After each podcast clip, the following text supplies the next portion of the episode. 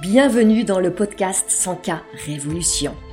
Je suis Anne-Valérie Raucourt, je suis coach et mentor pour les femmes déterminées à développer leur entreprise en quittant les dictates, en affirmant qui elles sont, en faisant ce qu'elles aiment, en vivant plus de liberté et de joie.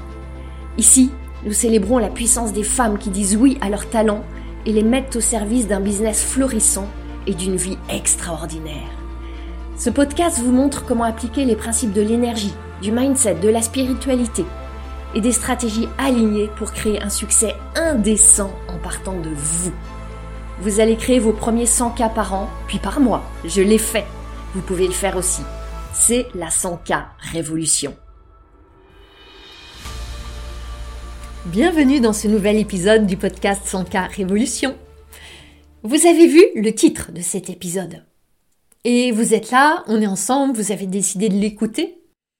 Donc vous savez, je vais vous parler de ce moment fatal, ce moment fatidique, où tout s'est bien passé jusque-là. Vous vous dites que la personne va vous dire oui, vous allez accueillir un nouveau client, une nouvelle cliente, et là, patatras, les objections arrivent et tout s'écroule. Alors dites-moi, quand vous entendez ce mot objection, comment est-ce que vous vous sentez?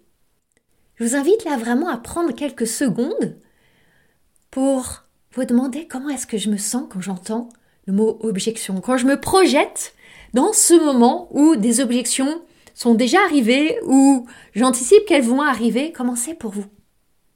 J'imagine qu'il y a tout un lot d'émotions autour de peut-être frustration, déception, peur, colère, ras-le-bol, incompréhension, peut-être de la lassitude, du découragement. Et ce que je vois auprès des entrepreneurs que j'accompagne, c'est que très souvent, elles voient les objections comme un double problème.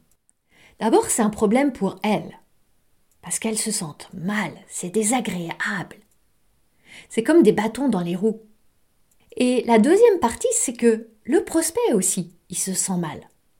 On n'est jamais très à l'aise à brandir une objection. Donc, les deux parties se sentent mal. C'est intéressant de voir ça. Et quand on se sent mal, eh bien ça tourne mal. Dans le sens où très souvent vous allez laisser sur le bord de la route des personnes qui auraient eu besoin de ce que vous offrez. Ce que je vous invite à voir, c'est que ils ne vous disaient pas non. Ils étaient en train de vous dire oui, mais. Et très souvent, un peu rapidement, vous allez interpréter il y a une objection, donc c'est non, c'est foutu. Et je sais, parce que je l'ai vécu, je l'accompagne chaque jour, chaque semaine, je sais combien les objections sont un obstacle important sur le chemin vers vos clients. Et récemment, c'est la raison pour laquelle j'ai offert à mes clientes au sein de mon accompagnement sans car évolution une masterclass spéciale dédiée aux objections et à lever les objections. Pendant trois heures, je les ai guidées à travers les différents types d'objections, comment les analyser, les décrypter, les lever, les transformer et jouer avec elles, en faire un jeu. Et elles ont adoré. Et pour certaines, ça a complètement changé leur expérience de la vente et derrière ça, bien sûr, leur résultat. Pourquoi ça? Parce qu'il y a quelque chose de vraiment fort qui se passe quand vous comprenez ce qui se joue avec et à travers les objections. Quand vous apprenez à les lever pas seulement au moment de la vente, mais bien avant, en amont. Parce qu'alors, ça change complètement l'énergie de la vente. Vente, ça devient beaucoup plus fluide. C'est plus ce moment pétrifiant où vous vous demandez quand est-ce que l'objection va arriver, quand est-ce que ça va capoter. Et c'est pour toutes ces raisons que j'ai eu envie de vous offrir ce podcast aujourd'hui.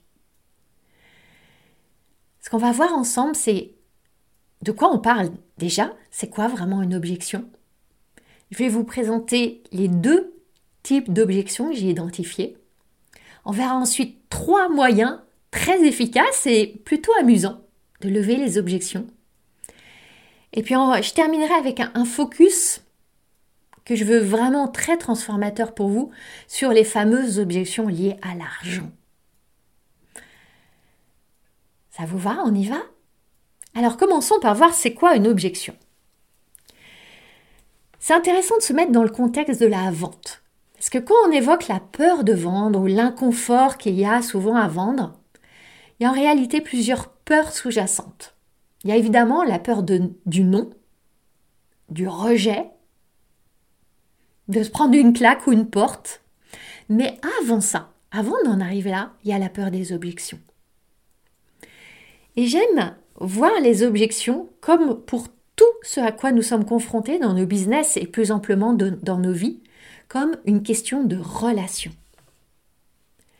Et la relation que vous entretenez avec les objections, elle va déterminer votre attitude, votre énergie, vos actions, vos résultats. Et ici, la transformation, ça va commencer par passer d'une relation qui est basée sur la peur, l'inquiétude, l'appréhension, la résistance, jusqu'à faire tout un chemin et à aller vers l'acceptation et pourquoi pas l'amour. Là, on est au bout du bout du chemin. Et pourquoi je vous parle d'amour? Parce que vous pouvez aller jusqu'à voir les objections comme une véritable opportunité. Maintenant, je vous parlais là, juste avant, de mes clientes qui ont révolutionné leurs relations et leurs résultats face aux objections. Pourquoi c'est arrivé? Pourquoi certaines ont eu des résultats radicalement différents grâce à ce changement? Il n'y a pas de secret. C'est la mise en mouvement, c'est l'action, c'est la pratique, c'est l'entraînement, c'est des expérimentations, l'observation des résultats, les ajustements. Et dans tout ça, beaucoup, beaucoup, beaucoup d'autocompassion. C'est ce qu'on cultive ensemble. Alors allons voir qu'est-ce que c'est vraiment une objection. C'est très important déjà de voir que ce n'est pas un non, non N-O-N. C'est simplement l'expression d'une résistance, d'une partie chez cette personne qui est votre prospect et appelée à devenir votre cliente, une partie qui est non alignée, non intégrée, non harmonisée. Autrement dit, chez la personne, il y a une partie qui dit je veux ceci, je désire ceci. Et il y a une autre partie qui dit mais et qui brandit les objections. Et l'objection, vous voyez, parle de ce qui se trouve après ce mais. Donc, qu'est-ce qui se joue chez cette personne? Il y a une partie qui dit moi je veux ceci et l'autre partie qui dit moi je ne le veux pas, en tout cas pas encore. Et vous voyez, il s'agit en fait d'une pensée ou d'une croyance qui est chez cette personne et qui prend racine dans la peur. Et la peur, elle va s'opposer à la décision d'acheter. Si on part de cette idée que c'est une pensée et une croyance, donc c'est une perception. Et il y a une partie de cette personne qui perçoit qu'il y a un risque, un danger à prendre la décision d'acheter. Et là où vous glissez sur des pots de banane, souvent, c'est quand vous-même, vous croyez la même chose qu'eux. Quand vous êtes d'accord avec eux. Quand vous achetez leurs croyances, leur pseudo-vérité, leur vision du monde. Vous voyez ce que je veux dire? Et là, c'est important de se rappeler une idée fondamentale qui se joue chez vos prospects au moment où ils sont en train de considérer d'acheter. Il se joue une grande tension entre le désir d'un côté et le doute de l'autre côté. Et ces deux parties, elles peuvent pas naturellement s'entendre ou elles peuvent difficilement, spontanément s'entendre. Et plus il va y avoir un désir fort, plus souvent il va y avoir une part de doute forte. C'est comme s'ils sont dans une voiture et en même temps, ils appuient sur l'accélérateur et sur le frein. Vous voyez ce que ça donne? Donc, vous, quel est votre rôle là? Votre mission, c'est d'aller amplifier le désir. Vous n'allez pas créer le désir, on est bien d'accord. Vous parlez à des personnes qui ont le désir. On ne le fabrique pas. Vous pouvez éventuellement l'amplifier, lui donner plus d'intensité, et en même temps, vous allez réduire le doute. Donc vous voyez bien, on ne parle pas de convaincre, de manipuler, de forcer, on parle de personnes qui ont le désir, qui ont envie de ce que vous offrez, et qui, comme des toutes personnes humaines, se présentent face à vous avec des doutes. Donc pour aller encore un peu plus précisément dans c'est quoi votre mission, ça va être d'amener de la clarté sur ce qui se joue chez cette personne. De faire que soit la peur va être réduite, ou va être considéré comme acceptable parce que ça serait trop ambitieux de souhaiter complètement anéantir la peur. La plupart des décisions d'achat se font avec une part de peur et c'est normal. Seulement, vous, allez aider ces personnes à prendre une décision plus éclairée, plus juste pour eux que s'ils écoutent exclusivement la part de peur. Et peut-être que ça va aboutir à un non. Et c'est complètement OK. Seulement, ça sera un vrai non. C'est pas juste le non qui est caché derrière le mais que vous ne serez pas allé mettre en lumière. Donc, vous allez créer soit un vrai oui, soit un vrai non. Et c'est ce que vous voulez finalement. Vous voulez que ces personnes, en passant dans votre univers, en étant exposées à votre offre, en ayant ce désir d'acheter, à la fin, elles sachent si c'est oui ou non maintenant. Et si c'est non maintenant, ça ne veut pas dire que ça va être encore non dans trois mois. Peut-être que ce non se transformera en oui. Un non est pas toujours figé, loin de là. Et c'est important de voir que les objections, elles font partie du jeu. Attention au sens que vous leur donnez. Elles ne veulent pas dire que vous avez mal fait votre travail, que vous êtes une vendeuse trop nulle, que vous êtes une mauvaise entrepreneur, rien de tout ça. Et pourtant, ça, ça va vite de leur donner ce sens-là si vous n'arrivez pas à les lever, si vous vous empêtrez dedans, etc. Et c'est normal de passer par cette étape du chemin. Elles sont quasiment inévitables. Parce que vous parlez à des cerveaux humains qui vivent avec cette tension humaine entre le désir et la peur. Et ça, c'est vrai, quelle que soit votre niche, comme on dit, vos clients, votre expertise, votre positionnement, quel que soit votre prix, il y aura toujours des objections. Que vous vendiez à 9 euros ou à 9 999 euros, il y aura des objections.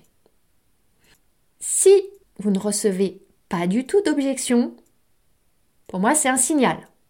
Un signal très clair d'une chose, c'est que vous ne faites pas assez d'offres. Eh ouais, c'est aussi simple que ça. Maintenant, je vais vous présenter ce que j'ai identifié comme les deux types d'objections. La première catégorie, c'est les objections que j'appelle spécifiques. Elles sont en lien avec votre offre, votre produit, votre service, de manière très spécifique.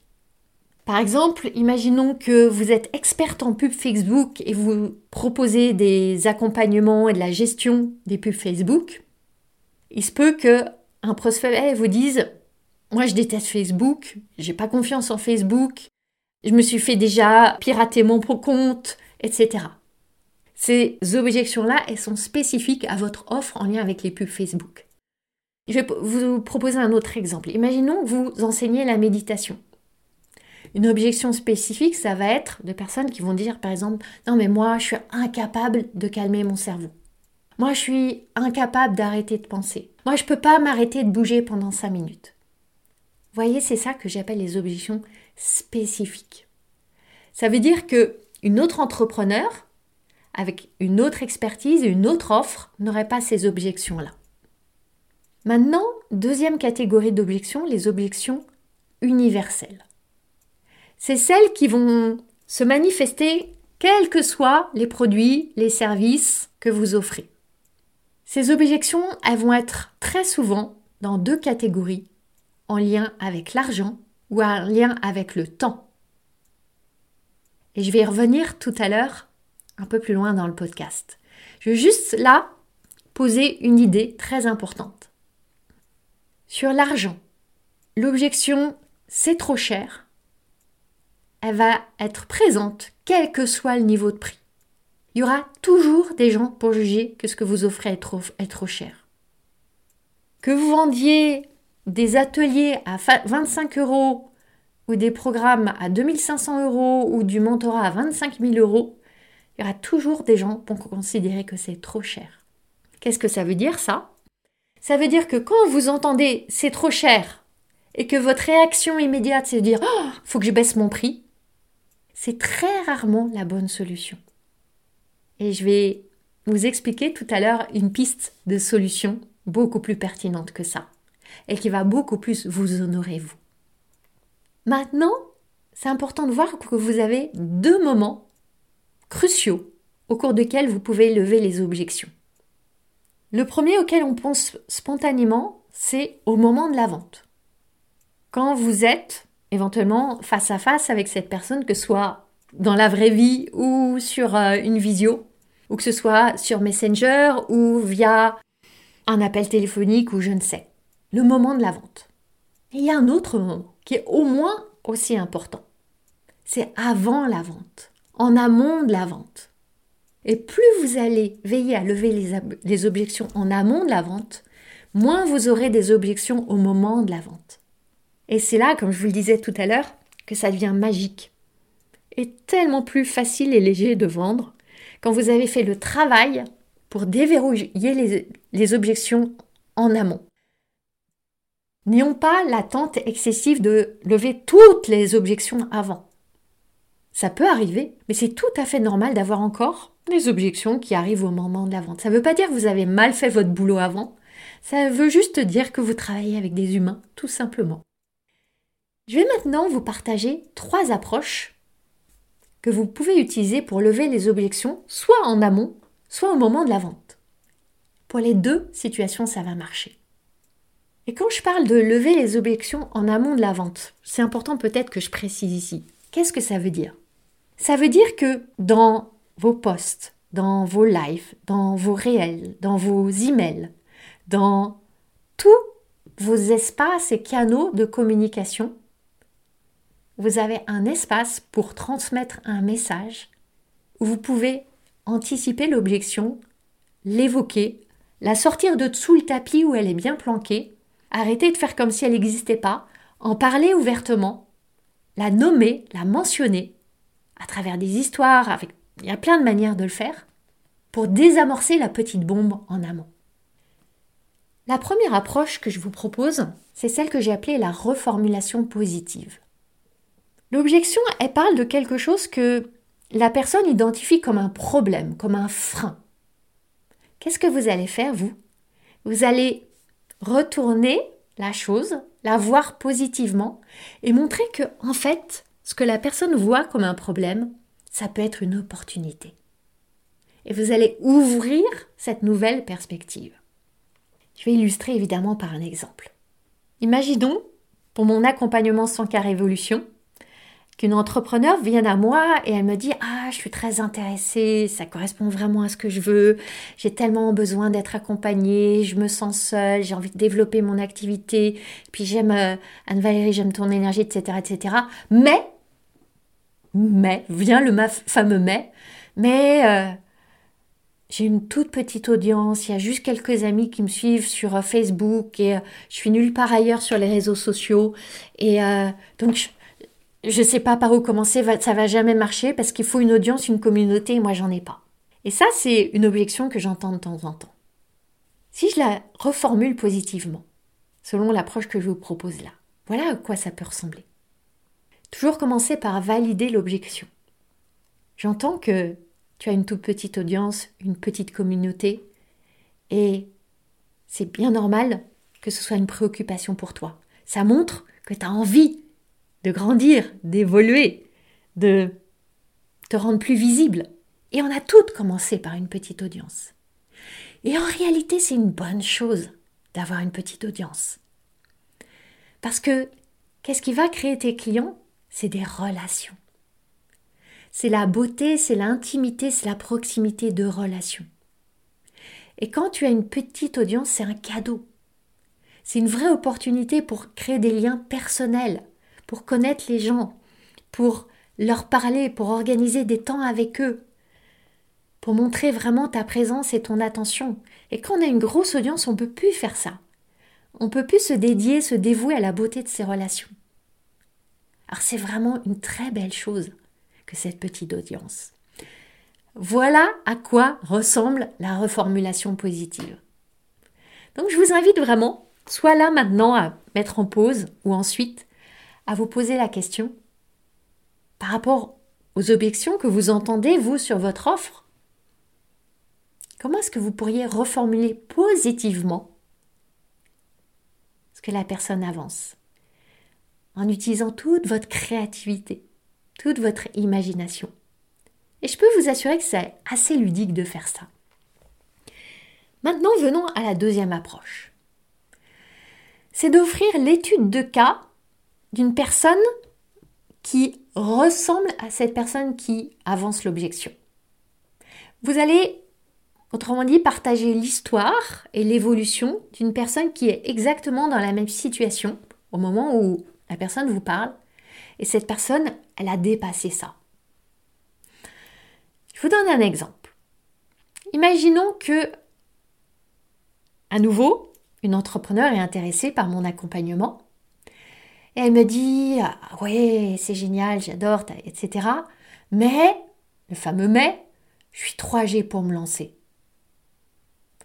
Vraiment, à mon âge, euh, ça va jamais marcher. Il n'y a que des jeunes sur le marché, je le vois bien.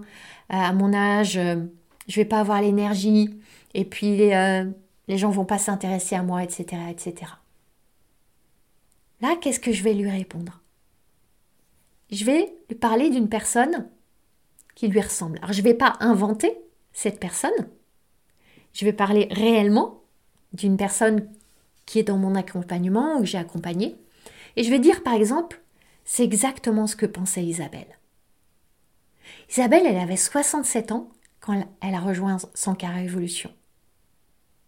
Et elle avait exactement les mêmes doutes, les mêmes peurs, les mêmes appréhensions que toi. Et c'est légitime de penser ça parce que on voit tellement de jeunes coachs, thérapeutes qui débarquent sur le marché et on peut se sentir tellement décalé quand on a dépassé un certain âge. Et Isabelle, elle a été vraiment surprise quand après trois mois, elle accueillait ses premiers clients.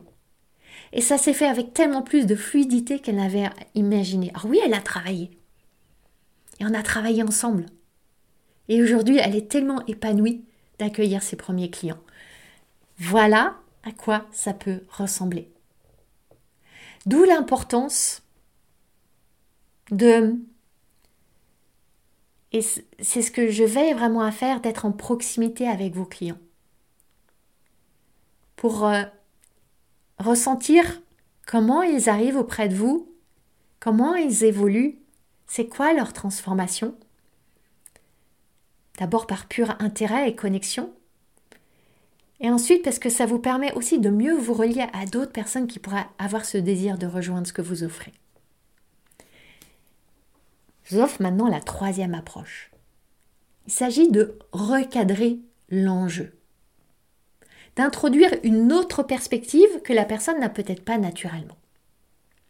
La personne en face de vous, elle se trouve des bonnes raisons qui peuvent être parfois considérés comme des excuses ou des prétextes pour pas s'engager. Par exemple, elle va vous dire je suis pas prête pour suivre cet accompagnement parce que et elle va vous donner ses raisons parce que j'ai trop de travail, parce que euh, je suis pas assez avancée, parce que je suis en plein divorce, parce que faut que je m'occupe de mes enfants. Voilà, il y a toujours plein de raisons. Qu'est-ce que vous allez répondre là? Ce que vous, vous allez répondre, c'est vous allez valider J'entends que avec un travail, avec un divorce, avec une famille, c'est un vrai défi. Mais en même temps, est-ce que vous pouvez entendre que c'est pas ce travail, c'est pas cette situation familiale, c'est pas ce déménagement qui compte? Ce qui compte vraiment, c'est à quel point vous êtes engagé pour, alors moi je dirais pour développer votre entreprise, mais ça peut être pour perdre du poids, ça peut être pour apprendre je ne sais quelle activité, etc., etc. Et si vous êtes engagé à 100% envers vous et votre business et votre corps et vos émotions et je ne sais quoi, alors vous êtes au bon endroit. Voyez, la phrase magique là, c'est de dire ce n'est pas X, Y, Z et X, Y, Z étant les prétextes ou les excuses qui comptent. Ce qui compte vraiment, c'est et vous recadrez l'enjeu.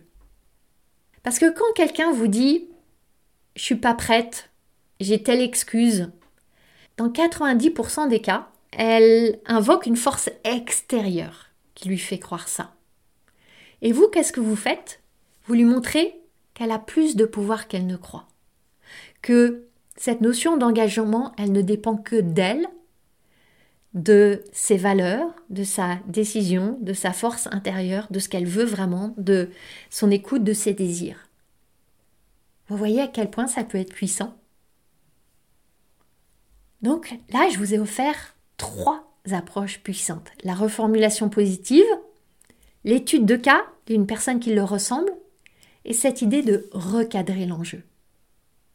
Pour tout vous dire, j'en ai sept autre approche aussi puissante dans ma besace. Mais dans l'espace de ce podcast, je ne peux pas tout vous donner là, parce que j'ai aussi envie de vous parler de l'argent. Je veux qu'on garde du temps pour parler de l'argent.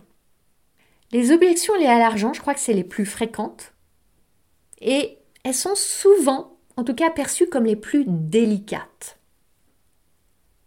Pour commencer, pour aborder ce, thème-là, j'ai envie qu'on se rappelle ensemble que on a toute une relation avec l'argent. Et on a toute une relation différente avec l'argent.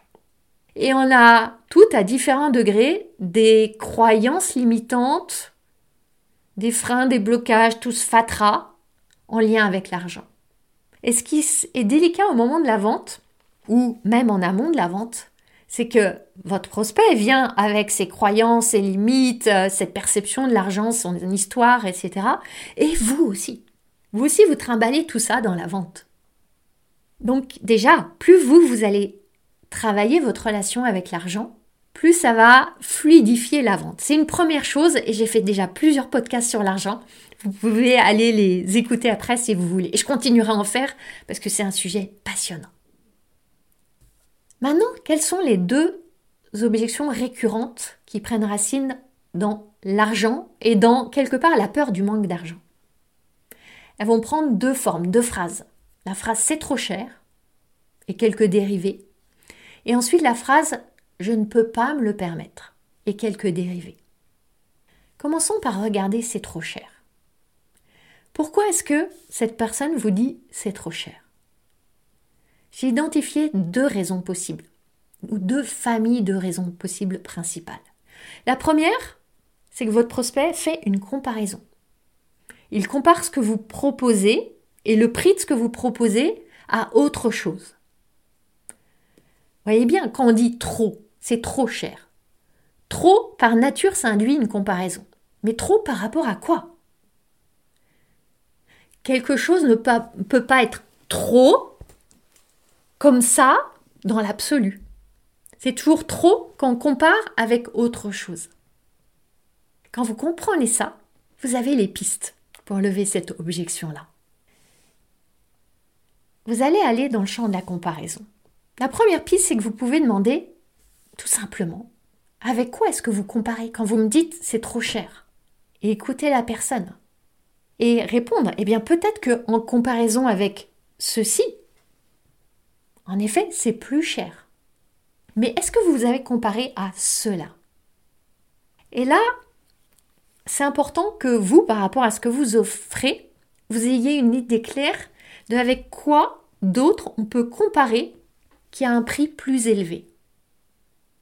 Et une fois encore, quand vous et surtout quand vous abordez le sujet de l'argent, c'est important de jamais dire non, c'est pas trop cher, non, c'est pas cher. Si la personne trouve que c'est cher, ok. Et vous pouvez lui dire, je sais que c'est pas bon marché. Je sais que ça représente un certain investissement.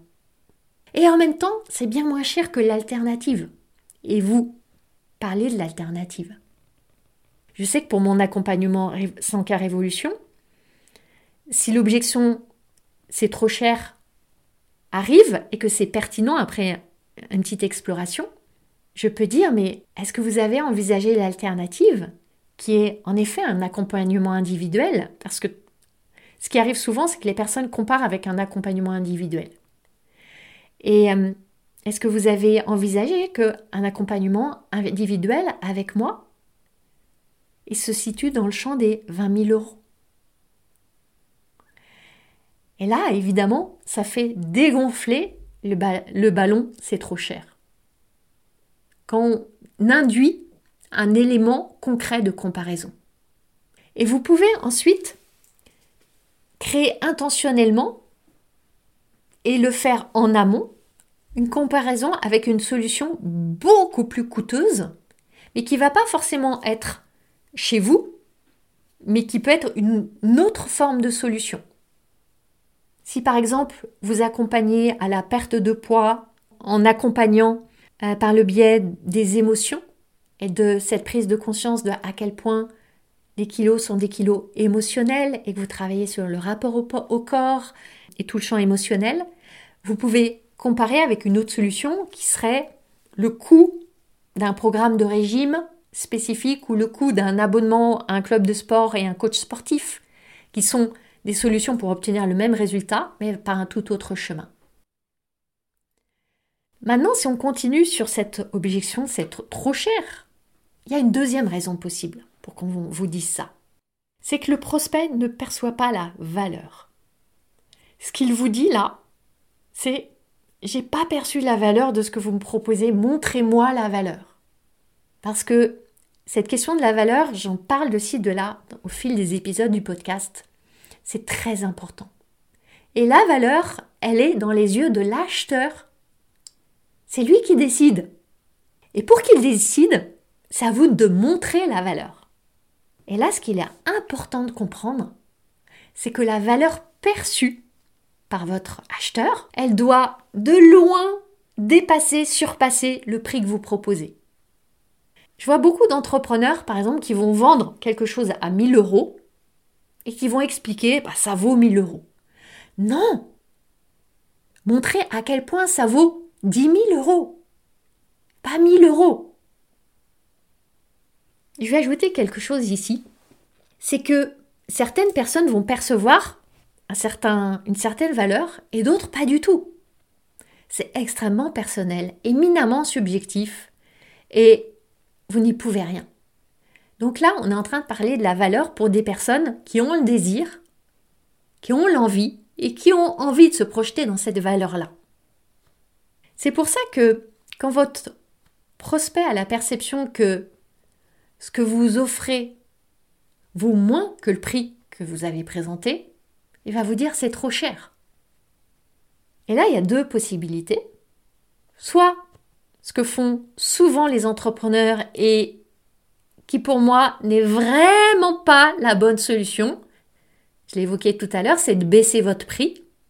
Non, c'est très rarement la solution. Et la deuxième possibilité, le véritable antidote, c'est de créer une valeur immense. Votre mission, c'est de créer une valeur immense. Parce que là, la personne en face de vous, elle va être enfin capable de voir à quel point votre produit, votre service, votre prestation est précieux, est essentiel, est vital. Et à partir de là, ça va gommer ce sentiment de défiance, de peur, de doute, et qui se traduit en c'est trop cher. Pour créer une valeur immense, j'ai identifié sept éléments. Alors c'est pas l'objet de ce podcast parce que si je rentre là-dedans maintenant, on va être sur un podcast de plus de deux heures et c'est pas du tout mon intention. Donc je vais clore cet épisode ici. Après toute cette valeur déjà que je vous ai donnée, gracieusement en plus, petit clin d'œil. Et je pourrais encore vous parler longuement, longuement, longuement des objections sur l'argent et sur son petit camarade, le temps.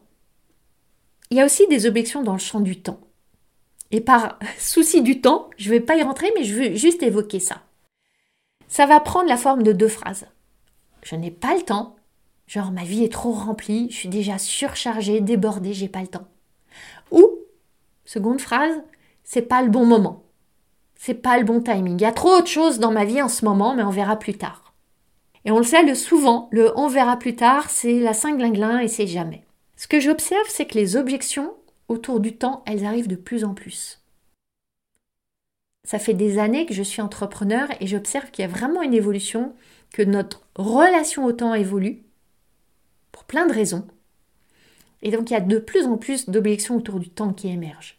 Et il y a aussi des clés pour les lever tout ce que je vous transmets là, dans ce podcast et dans tous les podcasts que je vous offre après tout, je vous demande vraiment de l'utiliser, de le pratiquer, de vous entraîner. Et pour ce qui est des objections, n'attendez pas le moment final de la vente.